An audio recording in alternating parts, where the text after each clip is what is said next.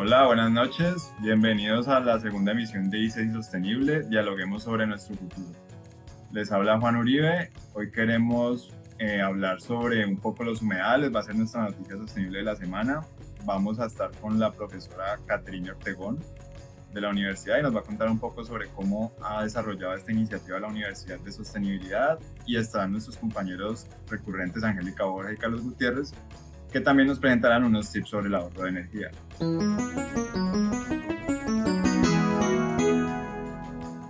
Bueno, la noticia de esta semana que les traigo es sobre los humedales. El pasado 2 de febrero se celebró el Día Mundial de los Humedales y les quiero contar un poco sobre estos porque sé que muchos hemos escuchado hablar de ellos en nuestra vida, pero debe ser poco lo que conocemos. En Cali hemos, por ejemplo, hablado sobre el humedal de la Babilla, que tal vez es el más popular. Conocemos el humedal del Limonar. En la Universidad de ICES incluso tenemos un pequeño humedal que se encuentra atrás de la planta de compostaje. Sería genial que lo podamos conocer algún día.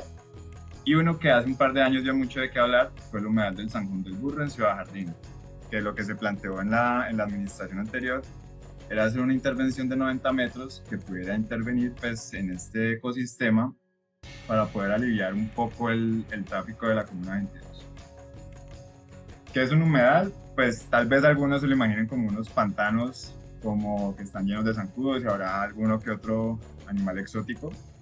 Pero por ejemplo el convenio de Ramsar, que es un convenio que se firmó en 1971 para la protección de los humedales, los define como zonas de la superficie terrestre que están temporal o permanentemente inundadas y son reguladas por factores climáticos en constante interrelación con los seres que los habitan.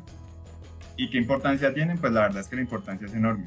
Primero, pues albergan una gran cantidad de biodiversidad, nos ayudan a controlar sequías e inundaciones. Por ejemplo, cuando pues hay temporadas largas de invierno y un río va a buscar su cauce natural y si se ha hecho alguna intervención en los humedales, ya sea para, para una carretera, para un aeropuerto, para viviendas, pues esto, esto se va a inundar y es lo que sucede regularmente en Colombia. También, pues los humanos van a proveer agua, que es una de las cosas más importantes, ya sea para nuestro consumo humano, para nuestra recreación o simplemente para el uso en ganadería. Otra función muy importante es que son muy eficientes capturando dióxido de carbono, lo cual nos va a apoyar pues bastante en esta lucha contra el cambio climático. Y por último, pues son reguladores del clima y del ciclo del agua. ¿Qué está pasando actualmente con los humedales? Pues al nosotros no reconocer esa importancia se encuentran en peligro y es que eh, el mismo convenio de Ramsar nos dice que cerca del 90% de las superficies que habían originalmente de los humedales se ha perdido. Entonces, atención a este dato, estamos perdiendo humedales tres veces más rápido de lo que perdemos bosques. Es una cifra bastante alarmante. En Colombia, tal vez el humedal más importante es la Ciénaga Grande de Santa Marta, esta ciénaga es donde se funde el río Magdalena con el Mar Caribe y es nuestra laguna costera más grande y más productiva. El deterioro ambiental que sufre actualmente la ciénaga es enorme, ya que tiene incendios forestales provocados, tiene deforestación, tiene tala y quema de los mangles y por último también hay un problema muy grande que es la construcción de diques ilegales e incluso la construcción de la vía que comunica Santa Marta con Barranquilla ocasionó un impacto ambiental bastante grande en esta ciénaga. La ciénaga fue declarada Reserva de la Humanidad y de la Biosfera por la UNESCO y es de suma, suma importancia que el gobierno centre sus esfuerzos por la protección de esta ciénaga. Pues la, ya como la, conclusión que, que, tenemos que llegar con esta noticia es que la, tenemos que tener soluciones que sean amigables con el medio ambiente, que no vayan en contra pues, de nuestro desarrollo económico, y de nuestro desarrollo como sociedad, pero pues este, este, es como el sentido de este tema de sostenibilidad, que, que podamos proteger nuestros recursos naturales, sobre todo ecosistemas tan importantes como los humedales por todo lo que les conté, y pues que podamos frenar estas, estas cifras como tan alarmantes y que seamos más conscientes de todo lo que pasa a nuestro alrededor. Por ejemplo, pues este tema del, del zanjón del burro, así entendemos un poco por qué se dio tanto de qué hablar, por qué las protestas, y hay que estar atentos pues para que las soluciones que se, que se encuentren no vayan en contra de, los ecosistemas. No sé, mis compañeros, ¿qué piensan? ¿Sabían tanto de los humedales? Eh, ¿Cómo ven estas cifras? Sí. Juan, yo pienso que eh, hay que protegerlos y ha sido una reacción, por lo menos en la ciudad de Cali, eh, las personas son muy conscientes de la importancia de este tipo de espacios en Ciudad Jardín con el humedal de la Babilla eh, y el del San Juan del Burro, pues han estado muy activos la comunidad para proteger estos espacios. También otros espacios eh, como los ríos que han querido intervenir para hacer algunas construcciones o para ampliar proyectos de construcción. Eh, por ejemplo, en Valle del Lili recuerdo mucho la resistencia de la comunidad ante un proyecto de unos estacionamientos de, transporte masivo. Entonces, el apoyo de la comunidad ahí es, eh, es vital para proteger estos espacios. Tiene que haber soluciones eh, amigables con estos, con estos ambientes. Eh, recuerdo hace poco una noticia de, de, una autopista, creo que es en Tailandia, donde la autopista pues, cruza un parque natural y le han hecho como un paso verde, una especie de puente entre la autopista, pero todo es, eh, digamos, en tierra y le siembran plantas para que los animales puedan pasar seguros por ese, por ese paso. Entonces tiene que haber soluciones eh, y, no, no, no, desistir con el apoyo comunitario. Eso es, vital para proteger los animales.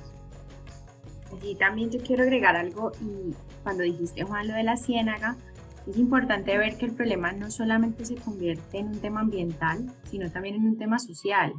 La ciénaga está teniendo problemas sociales fuertes, eh, ha aumentado la pobreza, eh, la pesca ha tenido inconvenientes, eh, que es el sustento de muchos habitantes de la ciénaga. Entonces, eh, todo ese tema impacta no solamente la parte social, ambiental, sino también la parte social. somos un conjunto, solo, somos uno solo.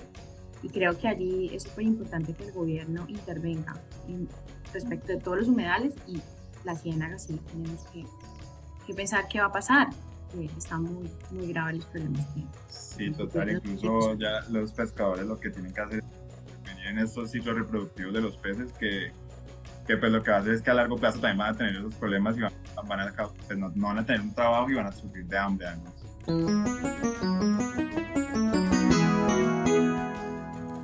Bueno, y ahora vamos con nuestra invitada.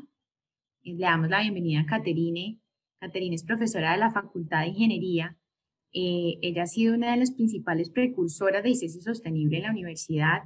Bueno, queremos darle la bienvenida, agradecerle que nos acompañe y que nos cuente, Cate, eh, un poquito, cuéntanos sobre ti, sobre tu carrera.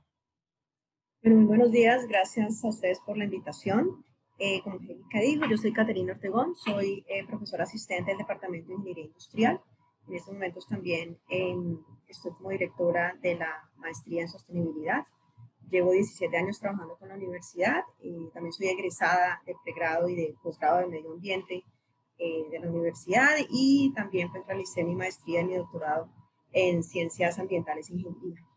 Y desde el 2005 más o menos estoy trabajando en, todos los, los temas ambientales. Bueno, Kate, nosotros la semana pasada que empezamos el programa, le contamos a los oyentes un poco de qué trataba ICESI Sostenible, pero ¿quién mejor que tú para que nos cuentes cuál ha sido el objetivo para que ICESI Sostenible nazca? Bueno, para mí eh, el objetivo de ICESI Sostenible es, o, pues la forma en que nació fue con el objetivo de eh, unir esfuerzos, eh, de que no tuviéramos esfuerzos aislados entre las diferentes unidades académicas y administrativas, sino que todos apuntáramos a un solo objetivo. Eh, de esta forma logramos el trabajo colaborativo y cooperativo entre, entre lo que los profes estaban haciendo en las diferentes áreas académicas, tanto en investigación como en, en, sus cursos, y también integrarnos con lo que estaba haciendo la oficina de Soma en sus diferentes actividades administrativas. Esa básicamente fue la razón, nos dimos cuenta de que se lograban más objetivos y lográbamos tener una mayor claridad en, en hacia dónde apuntar si trabajamos de manera conjunta. Y así nace ICESIO Sostenible, pensando en unir esfuerzos académicos y administrativos en un solo objetivo. Ate, ¿y con qué profesores te uniste eh, o con quiénes has trabajado en, en esta iniciativa? Bueno, eh, esta iniciativa nació en el 2017, se la presentamos oficialmente al rector, venimos trabajando desde el, desde el 2016. Eh, pero en esta iniciativa hemos trabajado con diferentes profesores de la Facultad de Ciencias Administrativas, he trabajado con Miguel Pilar Acosta, eh, en la Facultad de Ciencias Naturales, hemos trabajado con eh, diferentes profesores, ahora estamos con, con María Camila eh, Pisano, que trabaja todo el tema de conservación, eh, también trabajamos en la Facultad de Ingeniería con el profesor Andrés López, en la Facultad de Ciencias Sociales trabajamos con la profesora Natalia Rodríguez, y han habido también profesores, ha sido un proyecto muy bonito porque han habido también profesores hora cátedra que han, sido, que han estado vinculados al, al proyecto, como la profesora Zeneire o la profesora Gloria Guevara. Em, y de las diferentes áreas administrativas, pues además de las personas que, que, trabajan con SOMA, también hemos logrado involucrar personas de otras áreas, personas de, del CIRI, personas de comunicaciones, personas de recursos humanos, eh, personas eh, de otras áreas que, eh, de infraestructura, que de pronto antes era un poquito difícil la comunicación y logramos integrarnos en, en proyectos y en iniciativas conjuntas. Y cuéntanos un poco sobre las categorías y los ejes temáticos que componen ICESI Sostenible. ¿Cuáles son? ¿Cuál es la razón de ser de, estos, de estas categorías y de estos ejes temáticos? Bueno, en este momento ICESI Sostenible eh, tiene dos, digamos, dos grandes categorías y cada una de ellas tiene sus, micro, micro subtemas o micro categorías. las dos grandes categorías son eh, todo el tema ambiental y todo el tema social. Eh, quiero hacer un poquito de énfasis en que gracias a todo esto eh, y gracias al, programa ahora tenemos eh, este tema incluido dentro del tercer objetivo institucional, que es el de proyección social, donde consideramos todo el tema ambiental y todo el tema social. Dentro de la categoría ambiental hay diferentes subcategorías. Una es el tema del agua, trabajar en el tema de energía, en el tema de residuos, el otro es el tema de movilidad, el tema de infraestructura, el tema de biodiversidad y todo lo que tiene que ver con educación y administración o actividades administrativas también. Esos son los ejes, digamos, que se manejan desde la categoría ambiental. Y desde la social eh, está todo el tema de, prácticas laborales, el, todo el tema de derechos, eh, derechos eh, propios pues, al interior de la, de la universidad, todo el tema de sociedad, de cómo impactamos como sociedad y obviamente la, la, línea académica, que es todo el desarrollo que puede haber pues, en términos académicos de investigación.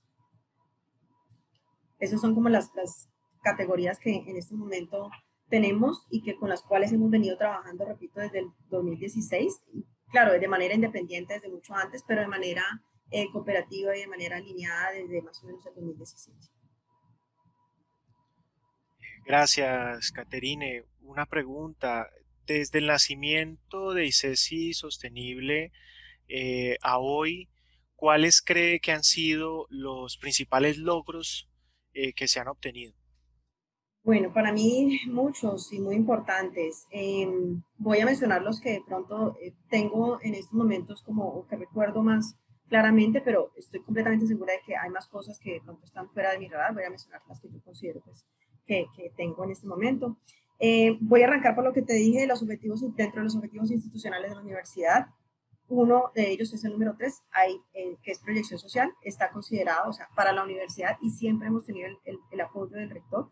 Para la universidad es importante desarrollar tanto el área académica como el área administrativa en el tema social y ambiental, que haya un equilibrio, bueno, lógicamente con el tema económico. Em, también tuvimos el, el, desarrollo y la medición de la huella ecológica por, por tres años consecutivos. Em, de la universidad y a, raíz de eso quedó una, una herramienta, una herramienta para medición de la huella ecológica para las instituciones educativas, no solamente para universidades, sino también para colegios. Em, otra iniciativa que logramos, otro resultado que logramos hacer fue aplicar al Green Metric. Y en el Green Metric, que es ese, ese ranking de universidades verdes, logramos primero entrar, eh, posicionarnos y eh, ir mejorando. A, medida que va, que va pasando el tiempo, hemos, hemos ido mejorando en nuestras acciones, en, en nuestro actuar y en nuestros resultados también. Eso ha sido un logro muy importante. Eh, con lo del Green Metric vino también la participación en la red de universidades o de campus sostenibles de la región. Entonces comenzamos a, cooperar con otras universidades eh, también, lo cual es muy importante porque empezamos a unir esfuerzos no solamente al interior de la universidad, sino con otras universidades a formar redes para trabajar en pro de, de, los campus sostenibles. Em, y ya al interior de, digamos, de la universidad como tal, además de los proyectos de grado, de los cursos, que logramos hacer un inventario muy juicioso de cursos que tenemos en el tema ambiental y de los innumerables proyectos de investigación que pueden haber. Te puedo mencionar, por ejemplo, eh, que comenzamos iniciativas también a través del Comité Ambiental, con el apoyo de, del Comité Ambiental también, iniciativas muy bonitas como, por ejemplo, cambiar el papel de impresión ¿cierto? Migrar a, papel, eh, a papel, digamos, sostenible eh, o cambiar nuestras prácticas de impresión. Em, tuvimos un proyecto donde con, con infraestructura evaluamos eh, todo el tema de las construcciones sostenibles en la universidad, de cómo incluir este tema de construcciones sostenibles en los futuros proyectos de, de construcción de la universidad. Eh, ustedes han visto y los estudiantes de pronto han evidenciado todos los cambios que ha tenido la universidad en términos de, de, medios de transporte y los incentivos a, las, a que tengamos más transporte en bicicleta. Eso también eh, ha permitido eh, como que la gente se motive a irse en bicicleta a la universidad.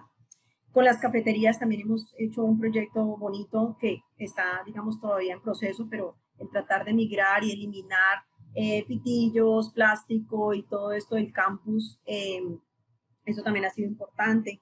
Em, con el tema de biodiversidad, se le ha dado manejo a, muchas especies eh, al interior de la universidad, eh, empezando por los gatos, por los pájaros, creo que también se han, levantado una serie de inventarios importantes.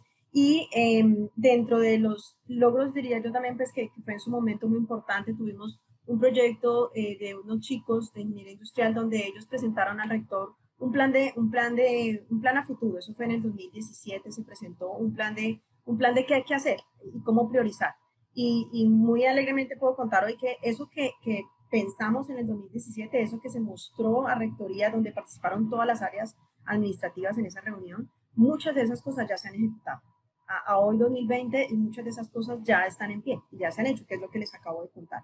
Y otras cosas pues que, que se han eh, digamos, logrado es, por ejemplo, próximamente vamos a tener eh, con la profesora María Pilar una, una, herramienta en economía circular que va a ser eh, una herramienta web y va a ser una herramienta para, para que las empresas, digamos, de manera eh, autónoma se, se, puedan evaluar en todo el tema de economía circular, que es otra iniciativa que tiene la universidad, cuando firmó el convenio, pues, de, de impulsar la economía circular en el Valle No sé si a grandes rasgos eso es lo que... Genial, Tú te presentaste también como la directora de la maestría en sostenibilidad. Cuéntanos, porfa, de eso que pues, personalmente me interesa muchísimo y creo que es algo, un logro bastante grande para la universidad. Bueno, la maestría es como el, el, último logro que tenemos también derivado de toda esta, toda esta cooperación. En algún punto nos dimos cuenta, profes, este grupo de cinco profes que estamos trabajando, que ahora les menciono quiénes son, nos dimos cuenta de que no era suficiente trabajar en el tema de sostenibilidad al interior de la universidad necesitábamos transgredir nuestra experiencia de, desarrollar esa competencia de trabajar de manera interdisciplinar, necesitamos transgredirlo a la formación de profesionales. Eh, y así es como nace la maestría en, perdón, la maestría en sostenibilidad, em, que su carácter es interdisciplinar porque fue concebida por cinco profesores eh, de las de cuatro facultades distintas, la Facultad de Ciencias Naturales, Facultad de Ciencias Administrativas y Económicas, Facultad de Ciencias Social, Derecho y Ciencias Sociales, y la Facultad de Ingeniería. Estas cuatro facultades se unen, cinco profesores se unen para diseñar eh, un plan curricular que apunta a que em, los profesionales de esta maestría se formen de manera interdisciplinar para resolver problemas de acuerdo al contexto real que estamos viviendo. Los problemas y los retos de sostenibilidad se puedan resolver aproximándose a ese contexto de una manera, de una manera adecuada sin perder de vista los tres elementos, eh, el, aspecto ambiental, el aspecto económico y el aspecto social. Esa es la razón de ser de la, de la nueva maestría y les contaré a futuro un poquito más de ello. Te suena súper, yo también estoy interesada y yo creo que Carlitos, Juan ya nos manifestó que sí. Yo no, me encanta. yo quisiera resaltar eh, sobre lo que nos has contado, el proyecto, creo que eh, tiene un tinte muy importante que tú lo mencionaste y es todo el trabajo colaborativo. Es algo que permite trabajar una competencia transversal en la universidad, la institución, no quedarnos como el proyecto de esta facultad o el proyecto de esta otra facultad o de esta oficina, sino que ha sido en conjunto, ha sido colaborativo y la verdad quiero resaltar de todo lo que nos contó Caterine eh, ese aspecto, me parece súper importante como institución porque es una tendencia, es una tendencia para nuestra sociedad, además con todo lo que, lo que estamos viviendo, aprender a trabajar de manera colaborativa y más en pro del cuidado del medio ambiente o de eh, todo el tema social. Yo quisiera allí también agregar algunos resultados que me parecen importantes, los que mencionó Caterine, como por ejemplo en la infraestructura, nosotros hemos trabajado mucho en el ahorro de energía y ahora Carlitos nos va a contar eh, sobre este tema, pero quisiera allí como resaltar algunos logros como la instalación de los paneles solares en la universidad. Eh, nosotros en este momento, bueno, desde el 2019 se inició un proyecto para cambiar a luminarias LED en los edificios y se ha venido realizando todas las luminarias que teníamos antiguas, las hemos venido cambiando y hemos venido actualizando eh, este sistema de podamos disminuir el consumo de energía. Eh, ya hemos hecho el edificio D, em, el edificio E, todos los edificios nuevos vienen ya así eh, organizaditos, el C, o sea, hemos ido poco a poco mejorando en este tema. Y dentro de las políticas también la compra de equipos que sean eficientes energéticamente. Entonces, como desde lo que tú decías con Siri, con compras y suministros, se, se trabaja en el proyecto para que los equipos que se compren ahorita o sea, quieran, pues eh, realmente contribuyan, tanto equipos eléctricos, electrónicos, como todo el tema del sistema del aire acondicionado, que sabemos para nosotros como institución es importante ir actualizando poco a poco mm, en pro pues, del cuidado del medio ambiente. Entonces, era como eh, temas que quería resaltar de esos logros que la profe nos ha contado. Y Carlitos, tú también nos tienes cosas por contar. Sí, antes de, darles eh, las recomendaciones sobre ahorro de energía, quiero decir que sobre, sobre lo que hablamos con la profesora Caterine eh, de la iniciativa de ICESI Sostenible, he sido testigo de, de, ese, de, esa, de, esa, del accionar de esa iniciativa, del cambio que ha habido en la universidad. Yo llevo seis años en la universidad eh, y digamos que en ese tiempo me he convertido en, en biciusuario, me, digamos que he ayudado y apoyado iniciativas pedagógicas que han surgido desde ICESI Sostenible, como el tema del papel, el tema de los... estuvo en el comité es, integrado el comité ambiental. Hasta que puedo, estuve en el comité ayudándonos. Sigo estando en el comité activo, qué pena. Ah, eh, muy bien, muy bien. retorno, Estuve un tiempo eh, por fuera, pero de nuevo ingresé. Y, y bueno, eh, esto, esto me, esta noticia y esto que nos cuenta Caterina, pues me llena de mucha alegría y, quisiera que pues se siguiera trabajando con, esa, con ese énfasis y con ese entusiasmo que, que lo, lo han hecho hasta el momento. Yo, yo quisiera hacer eh, una última invitación, porque todavía pues, sé que hay mucha gente que de pronto no, no, conoce esta iniciativa. Yo quiero invitar a todos los profes y a las diferentes áreas administrativas a que dejemos de pronto un poquito, nos olvidemos de que de pronto hay profesores que tienen un doctorado, que tienen un recorrido, que dejemos al lado egos, que dejemos al lado eh, muchas cosas para poder comenzar a, a cooperar. Eh, tenemos que dejar de vernos como islas para vernos como complementarios. ¿sí? Eh, quien se quiera unir a esta iniciativa es bienvenido con proyectos, con concursos, con investigación, con cosas que crea que puede hacer en su área administrativa eh, o cualquier profesor de cualquier área que considere que puede contribuir a esta iniciativa es bienvenido. Eh, yo creo que necesitamos más de eso para romper barreras también entre, entre las diferentes unidades académicas y las diferentes unidades administrativas. Necesitamos dejar de lado un poquito, digamos, nuestra, nuestros egos a veces para poder orientarnos este, hacia este objetivo que tenemos común. Creo que eso es lo más importante.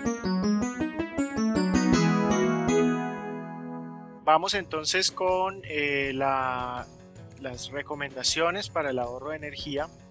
Eh, pero antes de empezar, eh, digamos que, que, la importancia del ahorro de energía se encuentra en que se disminuya el consumo de, combustibles y digamos que eso eso se da porque la mayoría de los combustibles tienen una fuente de carbón, de, gas natural, de, digamos de estos, combustibles fósiles no renovables y pues eso genera una gran cantidad de gases de efecto invernadero. Entonces, por un lado es, es, reducir ese consumo de estos, de estos combustibles fósiles y por otro es la reducción de eh, la cantidad de gases de efecto invernadero que se producen eh, en el mundo. Eh, ahora la profesora Caterine nos podría explicar un poco más sobre, sobre el tema, pero básicamente para que podamos aplicar en nuestra, en nuestra casa o en nuestro hogar, muy fundamental apagar siempre los equipos eléctricos cuando los dejemos de utilizar. Eh, incluso pues nosotros en ICESI recuerdo que hicimos una campaña para que las personas eh, una vez terminaran su jornada eh, apagaran la pantalla que era digamos que lo que siempre quedaba prendido. Primero que apagaran el computador algunos los dejaban prendidos cuando se iban para su casa. Lo primero es apague su computador si termina de hacer sus labores. Segundo apague la pantalla cuando salga de la de su jornada laboral. Tercero si es el último en salir y no queda nadie más, apague la luz de la oficina. Eh, algunas veces pues, se puede apagar el aire acondicionado, también apaguemos el aire acondicionado. Eh, no dejar nada conectado a la pared, cargadores, eh, temas de, celular, de lo, que sea, lo que sea posible apagar o lo que sea posible desconectar, hacerlo. Las luces, a veces no tenemos conciencia de esto. incluso yo estoy haciendo un trabajo fuerte en mi casa porque dos aquí y entonces eh, uno está en la sala y el otro en el cuarto, entonces como que no sé cuál es la lógica de que se prenda la luz del pasillo entre la sala y el cuarto, como que yo llego a ti por la, por, la luz, no sé, entonces es levantarme, apagar todo lo que esté prendido, que no sea necesario, que no se esté utilizando y este tema de apagar la luz pues es fundamental, utilizar las, las, las bombillas ahorradoras, pero pues en lo posible utilizar luz natural. También es otra cosa que no tenemos conciencia eh, aquí puede, estar uno prendida la luz y las ventanas puede ser raja a tope con la cortina, con la persiana, pues en vez de abrir la, la, cortina. Entonces, eh, la luz natural es, es una fuente que, que, tenemos que utilizar, que es súper beneficiosa. Eh, mirar cómo optimizamos aplicaciones tanto en el, en el PC como en, la, como en el celular para que no tengamos que estar cargando, para que el equipo no tenga que eh, utilizar más energía de lo necesario. Eh, y bueno, eh, no sé, hasta el momento pues esos son los que, los que yo traigo para el ahorro de energía. Obviamente como, como instituciones, organizaciones, tenemos que trascender hacia una energía, energías más limpias. como por ejemplo ICESI que ahora está utilizando los paneles solares y cada vez se vuelve una fuente de energía más importante en la universidad. Eh, en algún momento los hogares llegarán a, ese punto de utilizar paneles solares, ya lo están haciendo, eh, ya están ofreciendo algunos, algunas soluciones para hogares, eh, pero por ahora ser muy conscientes de, del consumo de energía, ser muy conscientes con ese consumo. No sé qué, qué opinión tienen, si la profesora Caterina tenga algún comentario sobre, sobre este tema. Sí, Carlitos, pues además de, yo creo que hay dos caras de, de, la moneda, una es la que tú acabas de mencionar y es el consumo, pero también están, están los hábitos de, compra, ¿no? Eh, eh, cuando me refiero a eso es que yo pienso que en términos de energía en casa, lo primero es identificar qué es lo que más consume. Entonces, si tú haces un top 10, ¿cierto? El, top 3 y en el top 1, digamos, el primer, la primera línea siempre aparece la, la nevera, que está conectada 24 horas, 7 eh, días a la semana. Entonces, ahí digamos que pues hay gente que desconecta la nevera en la noche, es una práctica que algunas personas hacen. Em, pero también yo apunto esa que cuando compremos un electrodoméstico no solo nos fijemos en el precio, sino eh, también en que sea un electrodoméstico certificado. Ya los electrodomésticos vienen certificados por, eh, por su, digamos, su eficiencia en el consumo energético. Eh, entonces es importante a la, a la, hora de nuestros hábitos de compra, si vamos a comprar electrodomésticos, también revisar esas certificaciones. Y eh, un, digamos, un consejo para, sobre todo para las niñas, es que en el top 2 y en el top 3 están los secadores y las planchas de cabello. Eh, entonces, la, la, frecuencia con la que hagamos esa práctica las niñas, pues eh, obviamente va a incrementar muchísimo el, consumo energético en, los hogares. Entonces hay que tener en cuenta eso. Y ya para la vida pues, laboral, yo creo que ahora sí todo el mundo apaga las luces en la casa, ahora sí todo el mundo apaga pantalla, computadores, eh, porque va directamente al recibo. Entonces, cuando nos toca el recibo, cuando hay una consecuencia directa sobre el recibo, creo que todos comenzamos a cambiar comportamientos. Eh, y eso es, eso es importante.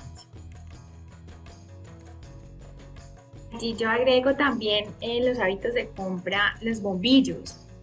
Cuando vamos a comprar el bombillo que sea ahorrador, revisar bien eh, su etiqueta, ahora con, la, con las bombillas de LED pues podemos también hacer un aporte eh, frente al ahorro de energía. Bueno, ya se nos acabó el tiempo. Queremos agradecerle a Caterine por habernos acompañado. Eh, la verdad, un programa súper interesante. Eh, nos damos cuenta de muchas cosas. Solo resta decirles gracias y que nos vemos aquí la próxima semana, miércoles en la noche, con otra profe que nos va a acompañar y que nos va a dar a conocer muchas cosas más que estamos realizando en ICESI Sostenible.